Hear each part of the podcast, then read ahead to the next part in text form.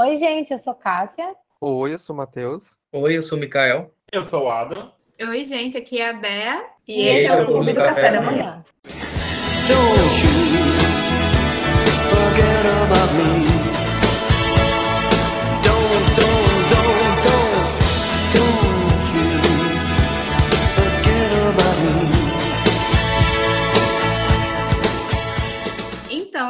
Vocês viram que a gente tá começando aí de um jeito meio diferente.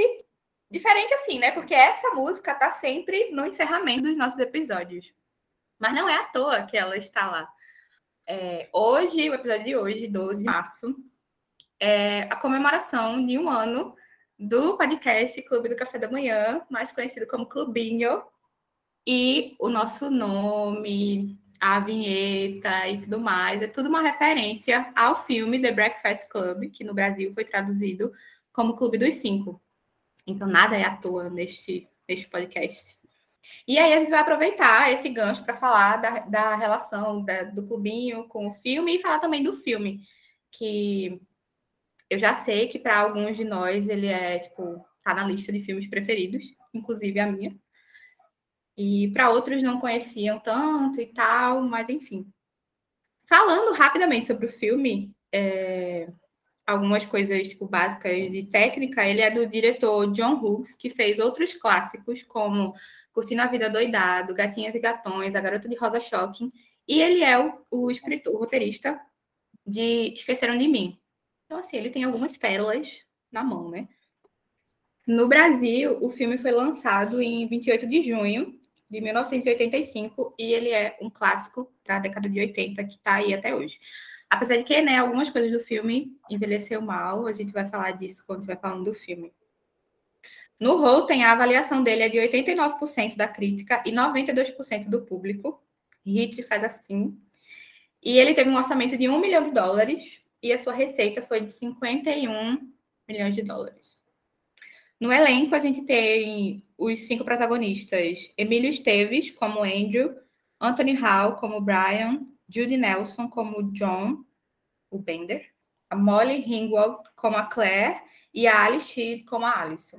E para quem não sabe do que se trata Clube dos Cinco, acho meio difícil, mas enfim, a sinopse do filme é que são cinco estudantes completamente diferentes, estão de detenção num sábado na escola que eles estudam e vão passar o dia inteiro lá presos com um professor insuportável e eles não têm nada em comum, mas tipo, vão passar esse tempo lá juntos e precisam se conhecer, conversar e tudo mais.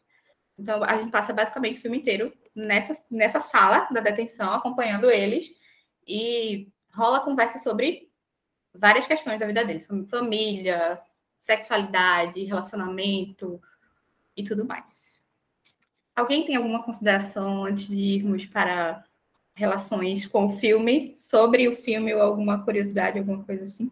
Não, acho que a primeira curiosidade que liga o filme com o nosso projeto, né, como um todo, é que a todo fim de episódio, Cássia coloca lá a música do Don't You Forget About Me, que é justamente a música desse filme, né? Então, essa é a tirando o nome, que foi uma, também uma inspiração, acho que é essa ligação mais direta que a gente repete toda semana. E é muito legal a tradução, né? da, da música, eu acho bem simbólica para o nosso, nosso podcast. Tipo, se eu não me engano, é Não Se, não se Esqueça de Mim, né? Mais ou menos isso. É. E é bem legal. Eu acho simbólica justamente por causa disso. Termina e aí tem essa musiquinha para fechar, assim. Não se esqueça da gente. Não se esqueça do nosso clubinho. E falando em música, o filme inclusive abre com uma citação de um trecho de Changes do David Bowie, que fala sobre juventude. Um trecho, aliás, que lembra muito é, uma parte da carta que o Brian entrega no final, falando sobre os membros do, do clube. É verdade, quando fala que não adianta eles escreverem sobre quem são, que o professor lá vai tipo, ter a visão que ele quer ter do, do jovem. Né? E aí, a gente alguns, não sei se todos, têm alguma relação com o filme. Por exemplo, ele está na minha lista de filmes preferidos. E eu sei de outra pessoa que também está na lista de filmes preferidos aqui deste clubinho, que é Adam. Então vamos saber de Adam, qual é a relação dele com o filme? Qual, por que ele está na sua lista de filmes preferidos? Qual a sua história com o Clube dos Cinco? Então, eu amo filmes dos anos 80. Eu sou. Eu tive uma época da minha vida que eu era obcecado, inclusive, por filmes dos anos 80. Tipo, eu via de milhares de vezes Clube dos Cinco e Curtindo a Vida Doidado. E, tipo, quando eu digo milhares de vezes, era tipo, num mês eu vi umas quatro vezes, eu tenho DVD. E, mas, assim, Clube dos Cinco sempre tocou muito em mim, tipo, eu. porque- Sabe aquela fasezinha da gente quando tá do seus 11 anos, 12, 13, que a gente assiste esses filmes mais adolescentes, mas que não é tão bobinho assim quando se trata das, do roteiro, que você fica, nossa, isso tocou em mim de uma forma que eu não imaginava que poderia ser, poderia ser fazer refletir sobre vida. E assim, por cada cidade, você não pensa muito em refletir sobre a vida.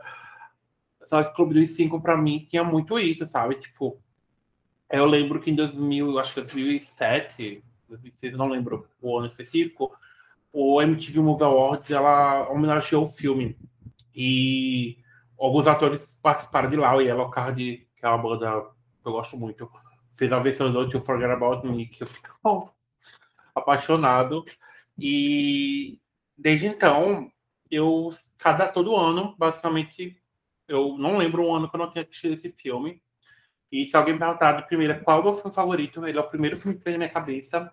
É, Eu sei que, tipo, 35 anos depois, eu acho mais, 35, eu acho que 37 já, é, o filme tem suas, suas, suas problemáticas baseadas em vários amadurecimentos que a sociedade teve, graças a Deus, mas a gente, eu pelo menos eu analiso como coisas que, gra- graças a Deus, foram discutidas já devido a, a problemática, como o Bea falou, a gente vai falar isso quando for na discussão do filme, mas em questão de roteiro, em questão de como cada personagem lida com seus problemas, como cada personagem tem o seu clichê ali é, mostrado, é, é impossível você não se conectar com um ou dois personagens, ou até com todos aos poucos, que no geral, o que forma o clube de é que cada um é um pedacinho que forma isso tudo.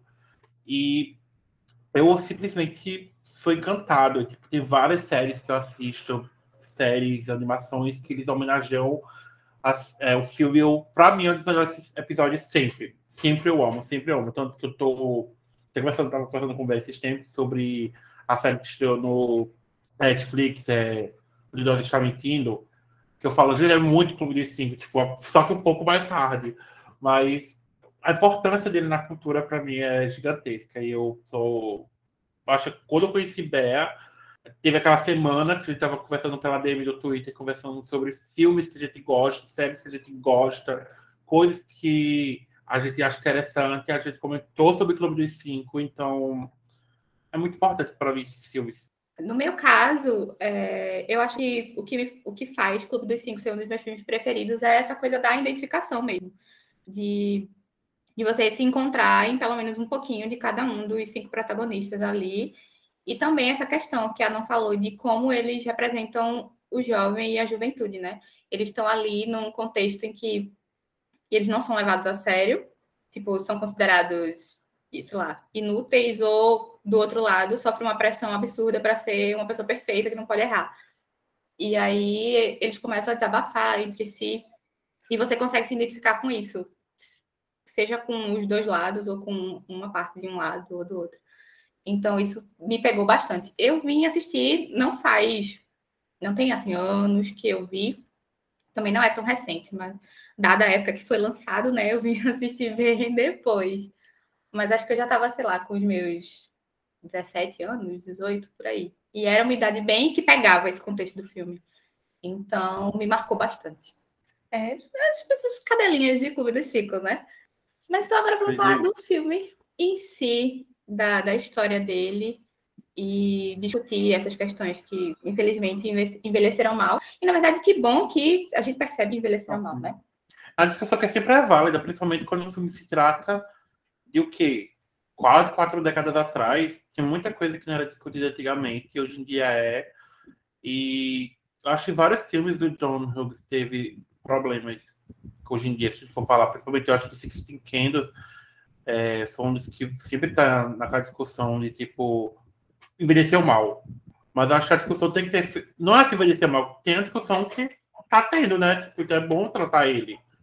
E como a gente estava conversando aqui, falando sobre a importância da, desse filme para nós dois e para vocês, o Mikael, Matheus, Cássia, que pelo visto assim não é tão louco desesperado pelo filme.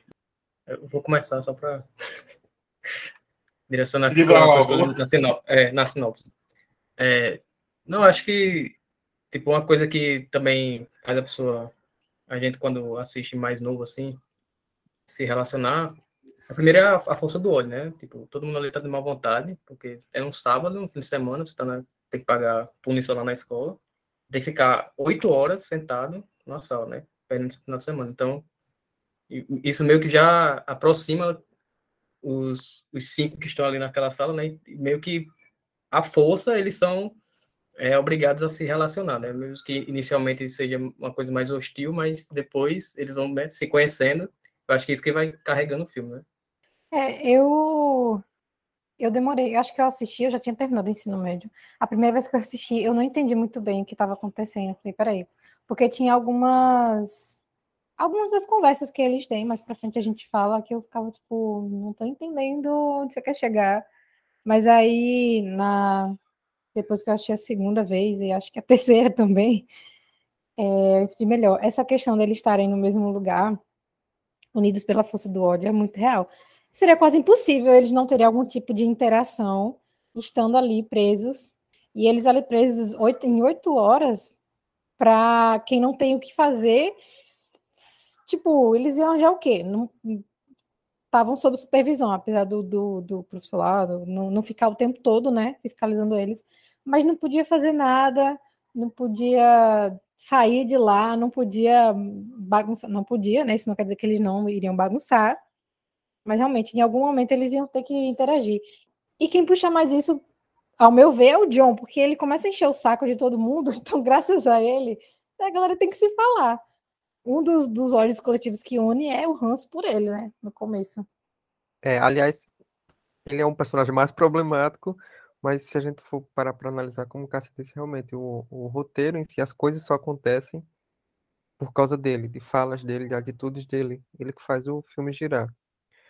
É, o filme ele é cheio de clichês, tipo, estereótipos, e nesse caso não é um problema, porque ele precisa fazer essa, essa separação bruta dos personagens, porque cada um tem uma personalidade muito exclusiva, que a gente também encontra eh, no, no colegial, não é nada de outro mundo, mas não é, não é, como eu disse, um problema é, esses estereótipos. E aí eu não sei se a gente já pode falar, mas aí eu queria falar eh, das problemáticas do filme, que assim, tem, obviamente, eh, são reflexo da, da época dele, não chega nem, nem perto de outros filmes da mesma época que são muito mais problemáticos até, mas são questões que hoje são discutidas amplamente, inclusive até eh, pela Molly, que faz a Claire no filme, que na época do, do Me Too eh, trouxe à tona todos os filmes que, que ela fez em parceria com John Hughes e as problemáticas desses filmes para discussão, porque ela estava preocupada até com as filhas dela, foi até um, quando ela estava reassistindo tudo, e ela foi esse símbolo de, né, de, de, de filme adolescente dos anos 80.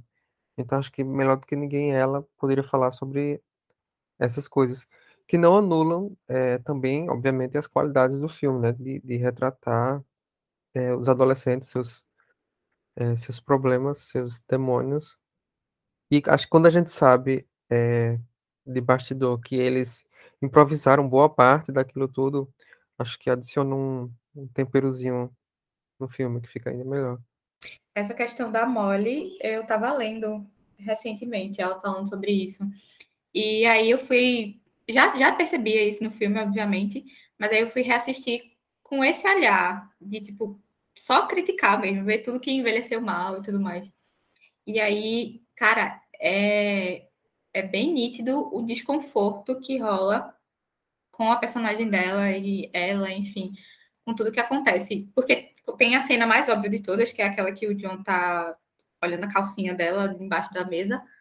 Mas tem várias outras conversas e tal que você fica assim, gente, meu Deus do céu, isso era natural da época. E até hoje em dia, por mais que tenha envelhecido mal, ainda acontece muita coisa nesse sentido.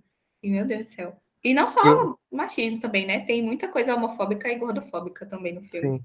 E, e para além disso, né, de- dessa escrotice do John, sobretudo com ela, no final a gente tem que engolir ainda eles de casalzinho. Pois é, Aquela é coisa- o- É o clichê da, da mocinha com, com o bad boy, enfim. exatamente. E, e o amor e ódio, né? Que a É. tênue do amor e ódio. Tem um crime ali no meio. Apenas. A linha que separa isso é um assédio É. sexual, apenas. O Inclusive, professor também é, fala. na época, acho que só a Molly e o, e o Anthony eram adolescentes mesmo, né? O resto já era adulto. O, o, É, o que faz o John, eu esqueci o nome dele. é o Jude Nelson. Isso, é inclusive, que, inclusive é brigado, foi brigado, né, com o John Hughes. Ele era o mais velho de todos, que aparentava realmente. O que deixa o negócio ainda pior, né? É. Meu Deus. E o, o professor também, né? Eu, eu nunca lembro o nome dele. Esquecível. Mas ele É também o, é o, é um eles chamam de Dick, né? É, é, verdade. Não lembro se é Richard o nome dele, E mas é se chama de Dick. o puro suco do assédio moral com os alunos. Pelo amor de Deus.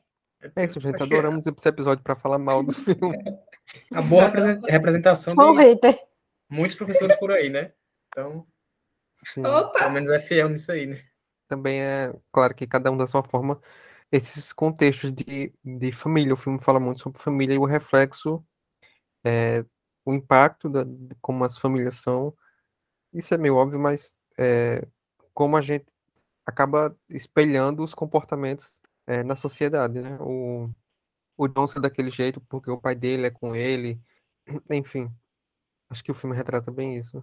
Tem até um diálogo, né, é, no filme que a Alison, não, eu não lembro quem é que puxa a pergunta, mas assim, tipo, ah, vocês acham que a gente vai ficar que nem os nossos pais? E aí a Claire diz que nunca, e a Alison diz que é inevitável, porque quando você cresce, vira adulto, seu coração morre. Uhum. Mas eles têm bem esse reflexo de casa mesmo. É o que a A detenção acabou virando terapia em grupo, né? foi, é bem isso. E uma maconha ajudou ali um pouco. Onde, o- onde o analista é um pouco mais problemático. Nossa, e falando em L, eu não tinha percebido quando assisti, eu, eu vi isso depois procurando as curiosidades. Porque o filme tem uma hora e meia, né, basicamente.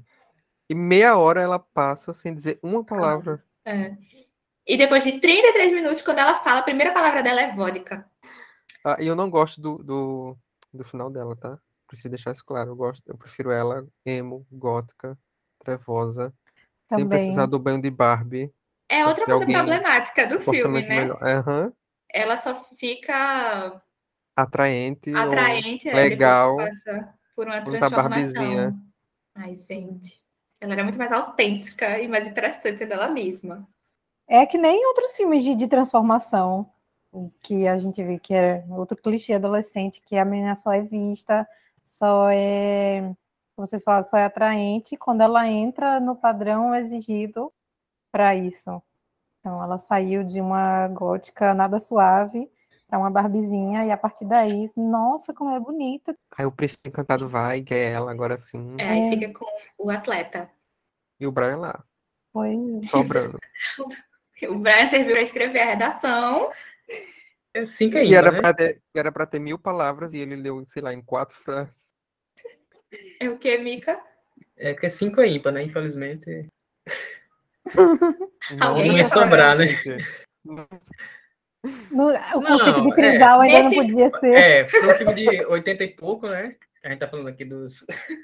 Se bem É. que, considerando os casais, ele foi quem saiu no lucro, viu?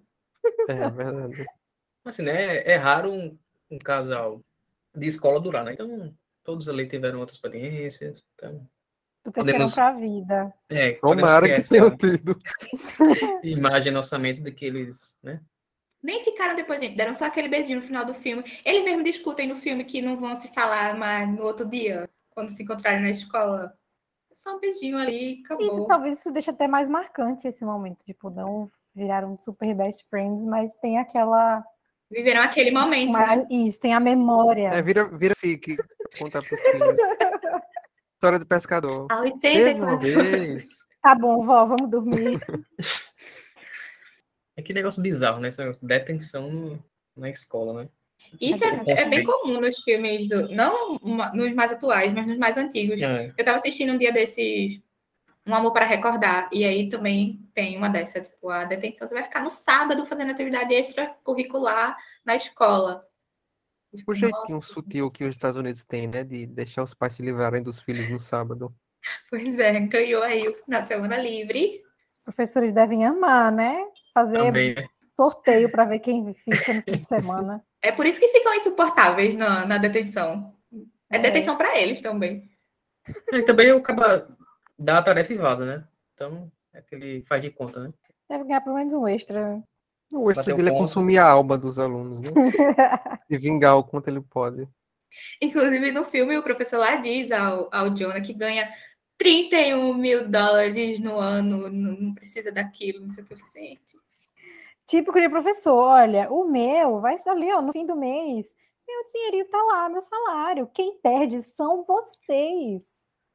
E a inversão de perspectiva, né? Que, o, que o, o cara, o faxineiro, que tá lá limpando uma escola inteira daquele tamanho num sábado, é a pessoa mais feliz do filme. Mais de boaça. Os tios e tias da faxina são sempre as pessoas mais legais Sim. da escola. É, é que Ele nem o da descolou cantina. 50 conto, Sim. bebeu, descolou 50 conto lá, tirou onda. Era amigo do menino tudo. E ainda sabe dos podres de todo mundo, como ele mesmo diz, que lê bilhete, tem acesso ao armário do, do pirraia. Por isso que ele é feliz. Sabia de tudo. Sabe viver, ele é aproveitar bem o trabalho dele. É, essa questão da, essa questão da, da família, que eles puxam muito, e também que meio que está interligado à relação do porquê cada um deles foi parar na detenção, né? Tirando a, a Alison, que não tem nada para fazer no nada melhor para fazer no sábado, e vai passar o tempo dela na escola. Que não deixa de ser também um reflexo do- da família, né? É, para ver como o ambiente Dela. familiar dela é legal, né? É. Tão saudável que ela preferir ir pra uma detenção. Pois é, é, como é que ela fala? É insatisfatório. E, e aí o Brian tem um. Ele tava com a ideia de cometer suicídio, né? E tava com um sina- sinalizador no, no armário aí. Por isso ele vai parar. A gente tenta não rir. Mas não- até eles riram lá no filme, gente. Rindo com respeito, amigo. Ele, não, tava- era uma pistola? Não, era um sinalizador e explodiu no meu armário. Coitado. Pois é, mas aí ele tem, ele fala dessa questão da pressão que ele tem em casa por ser considerado o filho perfeito. Só notas altas, né? É, não pode falhar. E foi por conta disso que ele ficou mal, não foi? Que ele tinha tirado a nota baixa, um negócio assim? Foi. E a mãe dele. O relógio, né? Como? É o relógio que deu errado, né? Ah, o projeto, ele tinha feito um O projeto, relógio. projeto. Aí ele não. É o relógio é ou o- o abajur? Que o explode, abajur. explode, inclusive, com o sinalizador do, do armário dele. e aí, e quando ele tá chegando pra detenção, a mãe dele tá, ah, aproveita esse tempo pra estudar. Ele, mãe, é pra não fazer nada, não é pra estudar. Ele, não, mas você vai ficar esse tempo todo sem estudar? Tem que estudar. O, a Você viu Claire- perder um dia, um dia sem fazer nada. Pois é, ficar um dia sem fazer nada na escola, ainda por cima, na biblioteca e não vai estudar. Como assim? A Claire é a princesinha, mas também é usada em casa como artifício, né? Para um, o pai e a mãe ficarem se atacando e ela no meio disso. E aí, eu não lembro qual é o motivo que ela vai parar na. Ela faltou aula para ir pro shopping. para fazer compras, é verdade. O também o reflexo do estilo de vida que ela tem. Eu Acho que acho que o pai dela até fala, não foi problema, ela tem que fazer compra, ela disse, pega. Gente, Quem, quem nunca gaseou, né? Foi pro Tambiar. Eu faltava é, aula também muito não cinema. comprava nada, mas eu falava Não era bem aula pra pra fazer não fazer nada. Que, que dinheiro? Gastar com, com o quê? Comprar uma croc, fazer compras. comprar uma box e ficar conversando na pracinha perto da escola. Só esperar dar o horário e voltar É. e voltar para casa. crianças Gente. não façam isso. Não é legal. Mãe, se a senhora estiver ouvindo isso, eu nu- nunca gasei nenhuma aula. Nunca saí Vodka. da. Nunca faltei aula para ficar na, na parte de trás da sala jogando Uno. Nunca menti que tava doente pra sair mais cedo.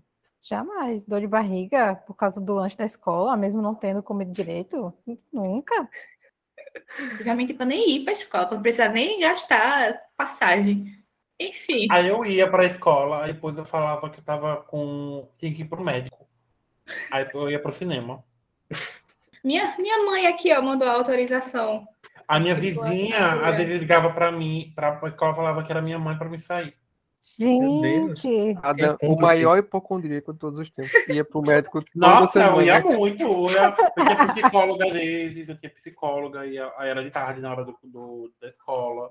Antes Era de assim. Adam só existia médico. Adam inventou as especialidades Porque toda para poder ter semana um é médico um. diferente.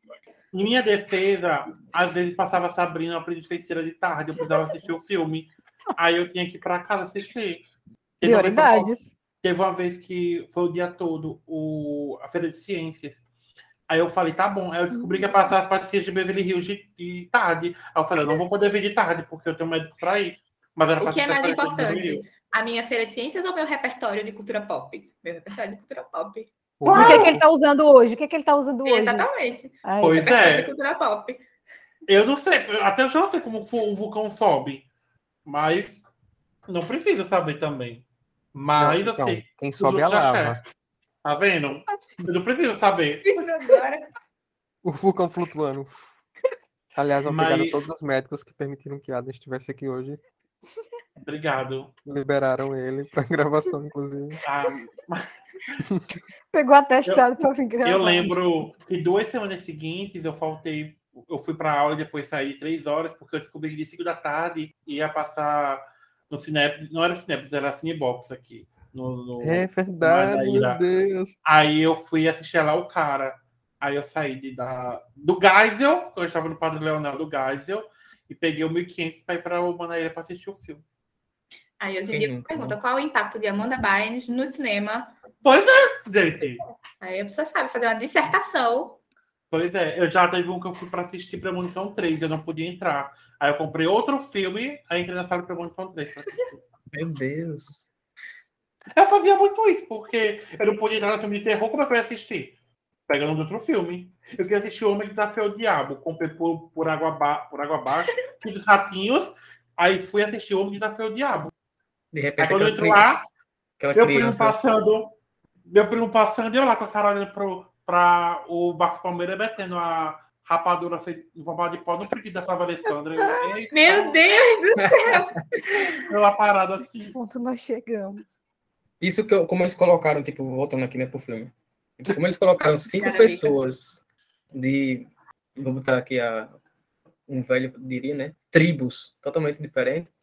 Né? Então, tipo, é muito fácil acertar, como o Adam falou no início, né? Tipo, com menos, ao menos uma pessoa você vai se identificar muito, né? Então, a questão de Eu- gasear, cada motivação que levou um, um deles para ali já você vai fazer o, o espectador se identificar com aquilo. Né? Uhum. Como Eu adoro a cena inicial de, de apresentação deles. Acho que foi Matheus que falou sobre os clichês. Foi Matheus. Uhum. Que cada um, tanto que eles são é, citados já no final do texto, do atleta, da princesa, do...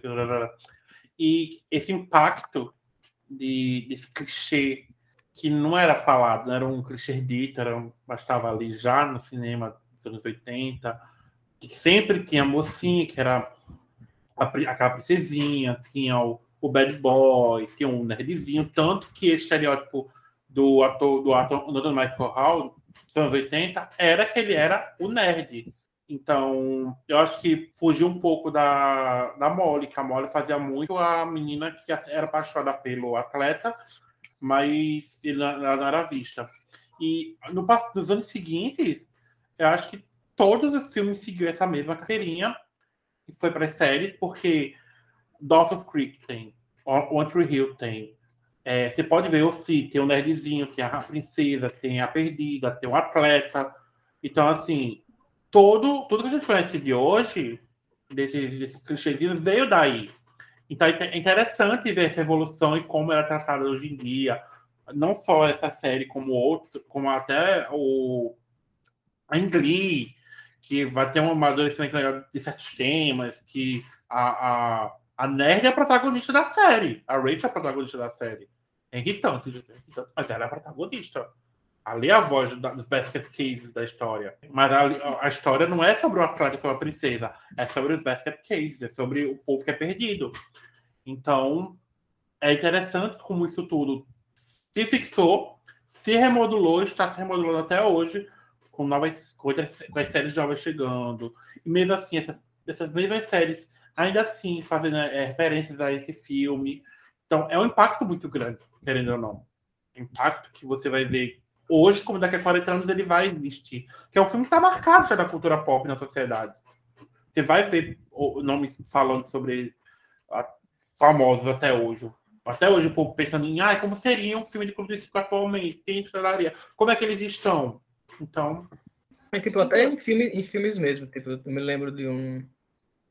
pode não ser uma referência direta, mas ligando com essa personagem, a mais patricinha, que é a, a Claire, né? Porque aquela bonitinha e tal, mas tipo, ela é- era virgem. uhum, ela se envergonha disso, né? Tipo, isso alguns tempos, alguns anos depois, uma década depois, no, é o, um dos temas principais do Beleza Americana, né? uhum. que tem um personagem que é praticamente igual nesse sentido, né? Então, além de séries, acho que também pode não ser direto, uma, uma, uma inspiração direta, mas também inspirou outros filmes também, né? Várias cultura pop como um todo, né? Pois é, a capa do Massacre da Serra Elétrica 2 é uma homenagem a Clube de Cinco satirizando, sabe? Então, é, é, foi o quê? Pegar um filme de terror e trazer. Tanto que o, o, o pôster do é Mulher Maravilha né, de 4 teve um photoshoot, eles homenageando a capa com a Gal Gadot, a, a Pet, todo mundo ali. Cultura pop, gente, tá tudo ali, guardado E- já. Em Grow Wish também tem um episódio referência a Clube dos Cinco e eles fazem a fotinha clássica que tem a Claire deitada no chão com a mãozinha e Sim, você É, colocou, não foi em algum canto, inclusive. foi. sim. Acho que foi no Desculpe o Transtorno sobre Grow Wish que eu botei essa foto. Eu fiquei, "Caramba, eu não é sabia referência. disso. E eu, é um, um episódio incrível, inclusive. Grow, pronto, Grow Wish é um bom exemplo de, de série que pega isso, de botar pessoas diferentes ali no colegial. No caso deles, eles estão na faculdade, mas eles fazem um grupo e têm seus conflitos, mas também se identificam com os problemas da idade, familiares e tal. E isso me lembra também as vantagens de ser invisível, né? Que como tu mencionou Uhum. também é. Acho que esse é um dos motivos que ele também é um dos meus filmes preferidos, que é essa relação da juventude e essa união de pessoas tão diferentes, mas que têm seus pontos em comum ali. Que nada É. mais é que o nosso clubinho também, né, gente? Pois é, cada um tem. E é isso, eu acho que a gente passou daquela época de querer que, falando um pouco mais de nós, humanos, pobres da sociedade, que a gente, quando pensava muito num grupo de amigos, a gente tinha essa muita ideologia quando era criança, adolescente, pessoas que são parecidas com a gente, com as mesmas opiniões, que vão concordar sempre, sendo que quando a gente cresce, não é assim que a vida funciona, né? O que às vezes muito muitas vezes o que faz muitas vezes darem certo é o oposto, aquela co- complementa- complementação de ideias. Tipo, quando você é muito parecido, o que você vai, né? Contribuir para outra pessoa. Inclusive, Você- era, bus era buscando, só interrompendo, só para completar, amigo, que é justamente porque a gente buscava tanto isso de fazer um grupo que pensa igual, que gosta das mesmas coisas, às vezes você acabava se forçando a encaixar em grupo, né? Tipo, fingindo que gostavam, ou É, sei lá o quê, se passando por certas situações para se encaixar naquele grupo ali e ser igual a todo mundo, sendo que no final, tipo, se você tivesse sendo você mesmo e se encontrando com pessoas que têm gostos parecidos e ao mesmo tempo têm pontos em comum, você sempre encontra alguma coisa em comum, né? Porque acho que também não dá para ser 100% diferente, mas o legal é justamente quando tem essa coisa em comum, mas cada um tem sua visão, tem sua experiência relacionada àquilo e tudo mais. Ser adolescente é cansativo, né, velho? Demais. Que aquela fase- a pior, eu acho que é a pior fase da vida, porque a gente sente tudo de uma forma tão extrema. A gente acha que o mundo vai acabar ali. E É. não é culpa da gente, é culpa dos hormônios. São muitas transformações. E essa questão de você se moldar é muito real, porque quando a gente é adolescente, a gente tem a necessidade de estar fazendo parte de um grupo, de um todo. Porque Sim. se você não faz parte de um grupo, você não é ninguém, você não existe. Você não existe, exatamente. Se você não pertencer a um grupinho, você não, tem, Exato. não existe, não tem vida social, não tem nada. Não, é tipo, é, eu acho que todo mundo teve uma dificuldade na adolescência, na, na vida, seja em casa ou na- com seus amigos, no, no colégio, questão da adaptação, seja com o corpo, seja com a cabeça, é, com a mente, quando eu digo, né, psicológico fudido já. Então, a gente sempre busca encontrar aquela pessoa pessoas que vão dar aquele suporte, né? Tipo, e acaba que a gente entra em muita roubada, como vocês falaram, de querer se encaixar, porque pode ser aquela amizade vai dar certo, vá dar certo, mas a gente forçava muita coisa. Até hoje, se querer, acaba querendo, vamos ceder aqui, ver como vai dar. Porque a gente acaba não sendo, né? Não sendo real. Porque não é você. É, só que acho que hoje em dia a gente já consegue ter aquela percepção, dependendo da situação, de beleza. Deixa eu ceder aqui e fazer um teste. Mas aí, se você realmente É. vê que é uma coisa que não dá pra você, você não fica mais. E naquela Não. época, quando você é mais jovem, adolescente, tá, pré-adolescente, você se força mesmo a estar naquela situação, porque precisa se encaixar ali naquele grupinho.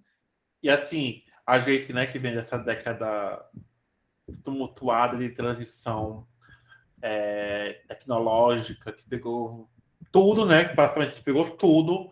Pegou CD, pegou Aham. vinil, pegou MP3, pegou chegada da internet, computador, rede escada, celular, tijolão, tijo- é, celular 31 anos da Oi.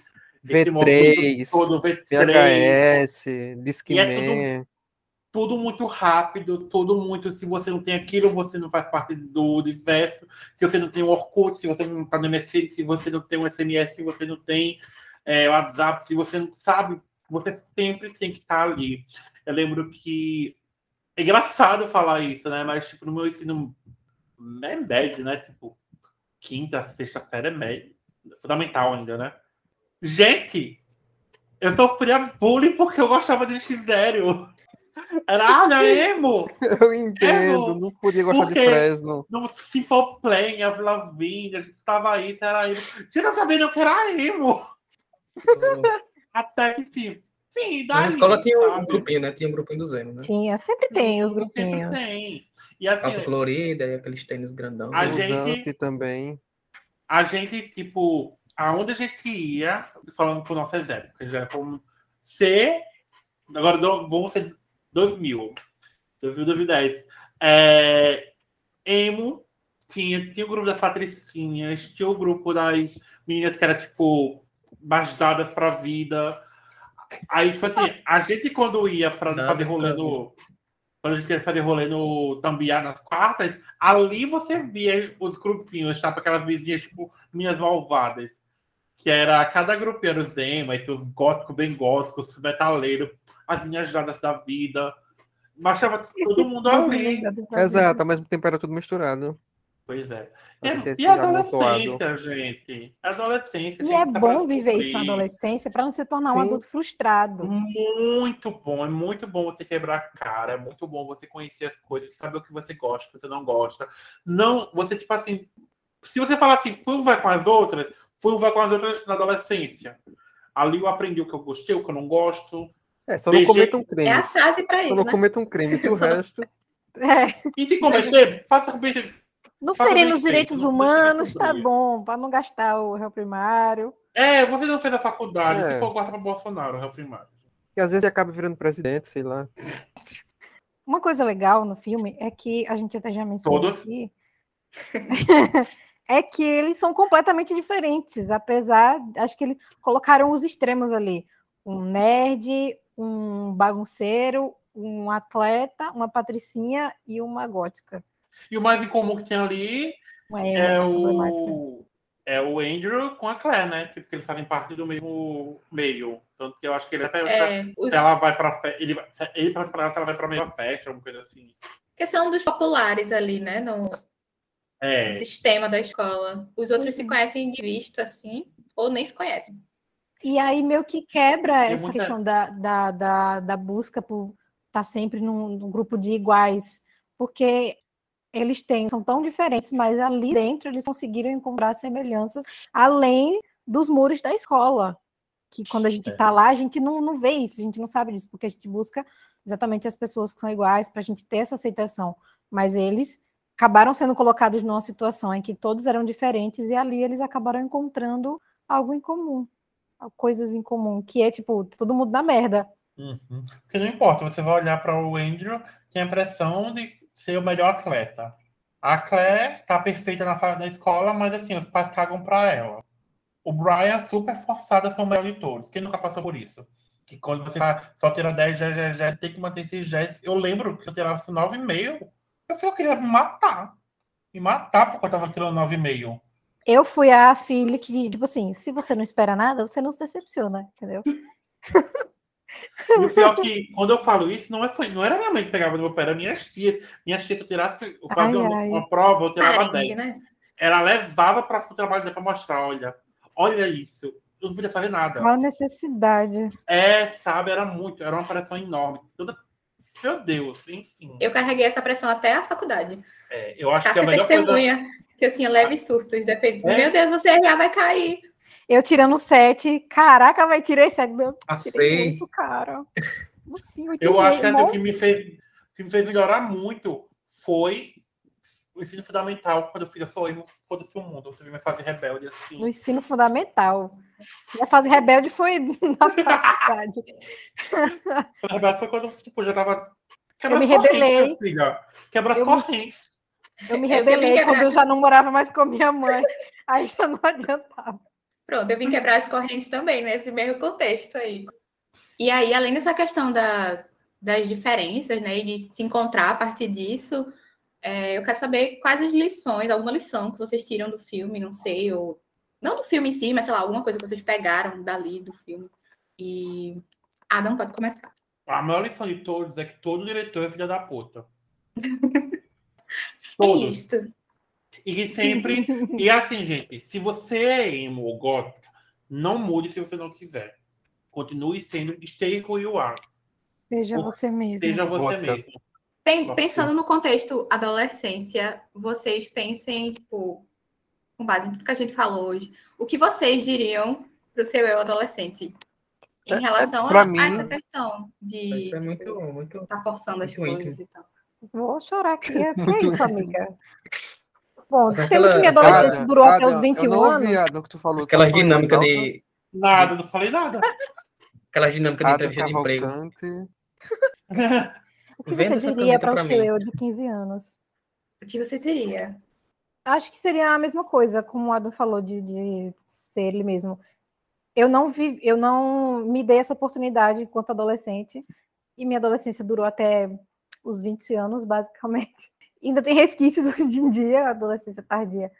É, mas eu acho que seria isso, a questão da autenticidade, de, de ser você mesmo, porque é, das vezes em que eu tentei ser eu mesma, eu sentia que estava passando vergonha, eu sentia que estava passando vergonha, que é, eu não ia me encaixar, que ninguém ia gostar de mim. Então eu buscava muito essa aprovação. É, só agora eu consegui chegar, porque quando a gente está nessa idade, de adolescência, quando a gente é adolescente, a gente não consegue enxergar essas coisas. Como já foi falado aqui, a gente vive tudo, é tudo muito intenso, tudo muito, ó, tudo parece que é o fim do mundo. Então eu teria aproveitado mais é, é, a minha adolescência como um- uma adolescente como outra qualquer, sabe? Não teria tanto medo do julgamento. Eu evitaria, eu diria para mim mesma, não ter medo do julgamento alheio, sabe? E olhar sempre para frente, não para os lados. Eu concordo com você. De verdade. O tanto que isso mexe com a gente, ju- juro a você. É, Mas- para mim, a, a lição e o, e o, o que eu diria para mim, é, acho que é a mesma coisa também. É a importância de você ter alguém é, com quem você possa se sentir aberto, livre para conversar sobre o que realmente te assombra. Porque amigos é, adolescência, na escola, você vai ter de monte, mas assim, alguém que você possa é, falar sobre os seus demônios e que vai entender, porque também tem os demônios dela e vai conversar de volta. E isso é um pouco mais raro. E isso não é só de adolescência. Acho que até hoje, essa importância de você é, ter alguém que você sabe que você pode falar sem medo de julgamento, de, da resposta que vai vir, é muito importante. Porque quando você guarda para você, você somatiza, você adoece. E, e são coisas que ficam pra vida toda. Não, a ferida não sai enquanto você não falar, não colocar pra fora. Então é isso, conversem. Mica? É, eu sou péssimo com essas coisas, então. o que eu diria pra mim mesmo é ser a mesma coisa que vocês falaram, é tipo, ser você mesmo, não querer mudar ou querer agradar ninguém. E a lição que tira disso, do filme, né? Essa questão mais do de quando eles se conhecem, né? Tipo, mesmo eles sendo tão diferentes, é, a lição que eu tiro é justamente isso, você não, não ter não ser preso a uma coisa só, né? Você se permitir conhecer outras pessoas, outras culturas, outras coisas, então não ficar muito preso em uma coisa só que está dentro da sua cabeça, ser mais aberto. E eu vou pegar basicamente esse mesmo gancho de, de vocês aí. A lição que eu tiro do filme é, é essa, tanto essa questão de não se limitar, quanto essa de tipo, seja você mesmo e encontre pessoas para poder ser você mesmo, sabe? Que vão aceitar e gostar de você, seja as partes boas ou as partes ruins.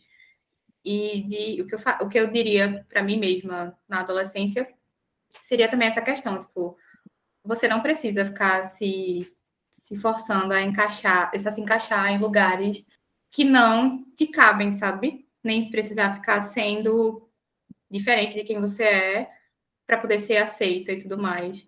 Essa questão que o Matheus falou, de tipo, encontrar amizades que você possa falar sobre os seus, os seus demônios e elas vão falar de volta e vão acolher e entender. Esse tipo de amizade eu vim ter depois de velha, vamos dizer assim, na Também. faculdade, sabe? Tipo, Cássia, por exemplo, é uma dessas amizades, Ingrid, e eu fico pensando como isso me fez falta na adolescência. Tipo, pô, era isso que faltava, sabe? Alguém que eu pudesse realmente ser eu mesma. Eu já conversei, inclusive, com pessoas que eu tinha amizade na época, e inclusive eu disse isso. Tipo assim, cara, hoje eu fico vendo. Quem me conheceu naquela época não me conhecia, assim. Quem me conhece hoje em Uhum. dia sabe quem eu sou. Mas quem me conhecia naquela época não fazia ideia de quem eu sou, porque eu não era aquela pessoa. E é, sendo eu mesma, foi onde eu consegui a amizade de verdade. Porque, tipo, da minha adolescência, eu tenho uma pessoa só que até hoje eu converso e tal, e é justamente a pessoa com quem eu era eu mesma, com quem eu me abria, com quem eu conversava. E até hoje, então, essa pessoa me conheceu lá, me conhece hoje, justamente por conta disso. Porque é, era uma pessoa que, que me permitia ser assim, sabe? Que realmente não julgava, que entrava nas minhas maluquices, e até hoje é assim. Então, é justamente nesses momentos que a gente encontra essas pessoas de verdade, é quando a gente consegue ser verdadeiro. Pois é, as amizades que eu tinha naquela época, que eu tenho hoje em dia, a gente meio que teve que refazer a amizade, sabe? Depois de um tempo, até porque, como eu saí de Recife, perdi parte do contato diário e tal. Então, tipo, quando a gente se encontra e tudo mais, você conversa tudo de novo, e aí é como se estivesse se reconhecendo, e a partir disso surge a, a amizade, sabe? Conhece desde aquela época, mas agora que você, tipo, tá realmente sabendo quem a pessoa é. Até porque com o passar do tempo você também muda, né? Várias coisas. Mas acho que esse é o ponto.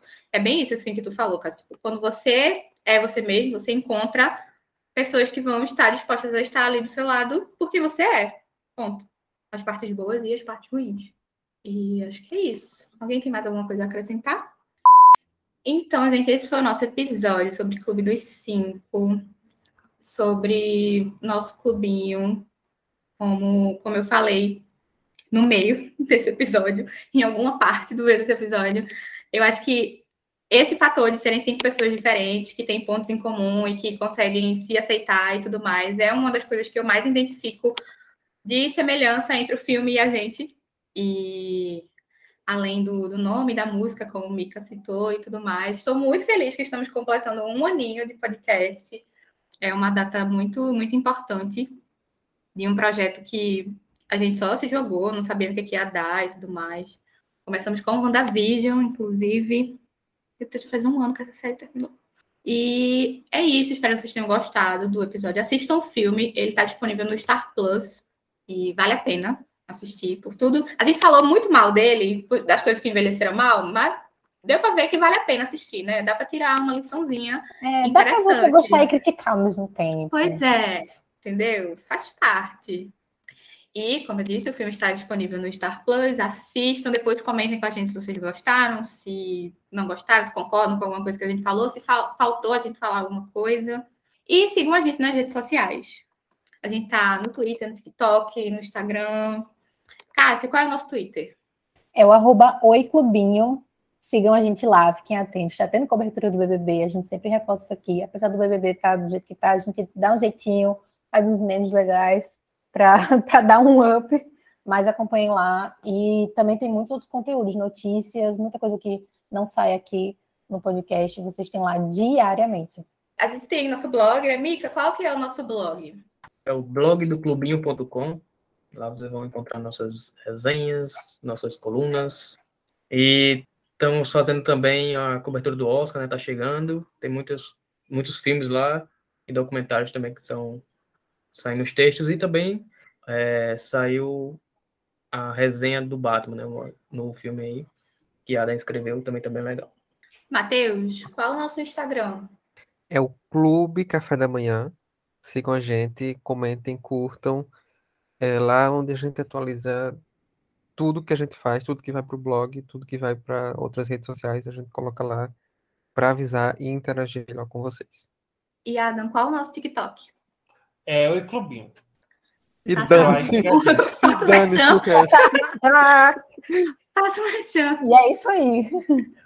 Quem quiser saber o que tem, siga. Tem um monte de vídeo. De um monte de coisa. Nossa! Tem meme, Em tem de- virada. Gracinha. Tem meme, tem um monte de coisa. Tem, tem Cássia, tem Bea, vai ter, tem Matheus já. Tem um, tem um Zeu lá, falta o Mikael. Um zelo lá. Mas- É, façam campanha para Micael gravar vídeo no TikTok com a gente. Então é isso, gente. A gente fica por aqui. Até a próxima semana. E tchau, tchau. Tchau. Tchau. Bye, bye. Tchau, tchau. Não se esqueça da Tchau. Don't you forget about me. Dom, dom, dom, dom. Don't you Forget about me.